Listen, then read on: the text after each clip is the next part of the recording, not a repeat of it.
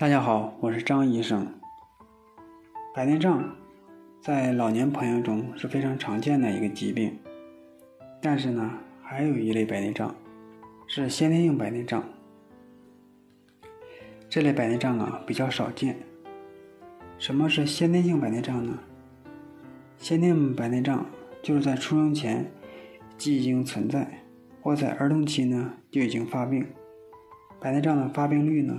非常的低，白内障能够导致婴幼儿失明、弱视，在失明的儿童中，大约占百分之三十，是一组严重的致盲性眼病，严重的影响了儿童的视力的发育，已经成为儿童失明的第二个主要原因。先天性白内障，大约有三分之一的病例有遗传的因素。最常见的是常染色体的显性遗传，有的呢则表现为不规则的隔代遗传。先天性白内障主要发生在婴幼儿和儿童，它有什么症状呢？主要的症状啊就是白瞳症。新生儿出生以后啊，瞳孔区有白色的反光，就称为白瞳症。其中最常见的就是先天性白内障。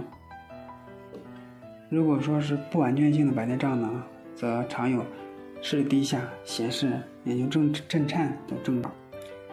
像有很多儿童啊，先天性白内障，家长没有发现，发现孩子呢经常歪头，看东西呢看不着，喜欢去摸东西，这时候啊才发现儿童啊有白内障。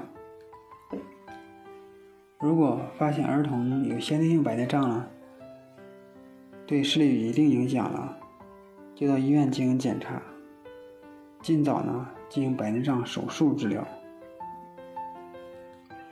还要进行检查眼底，看是不是有严重的眼底的或者神经的发育的异常。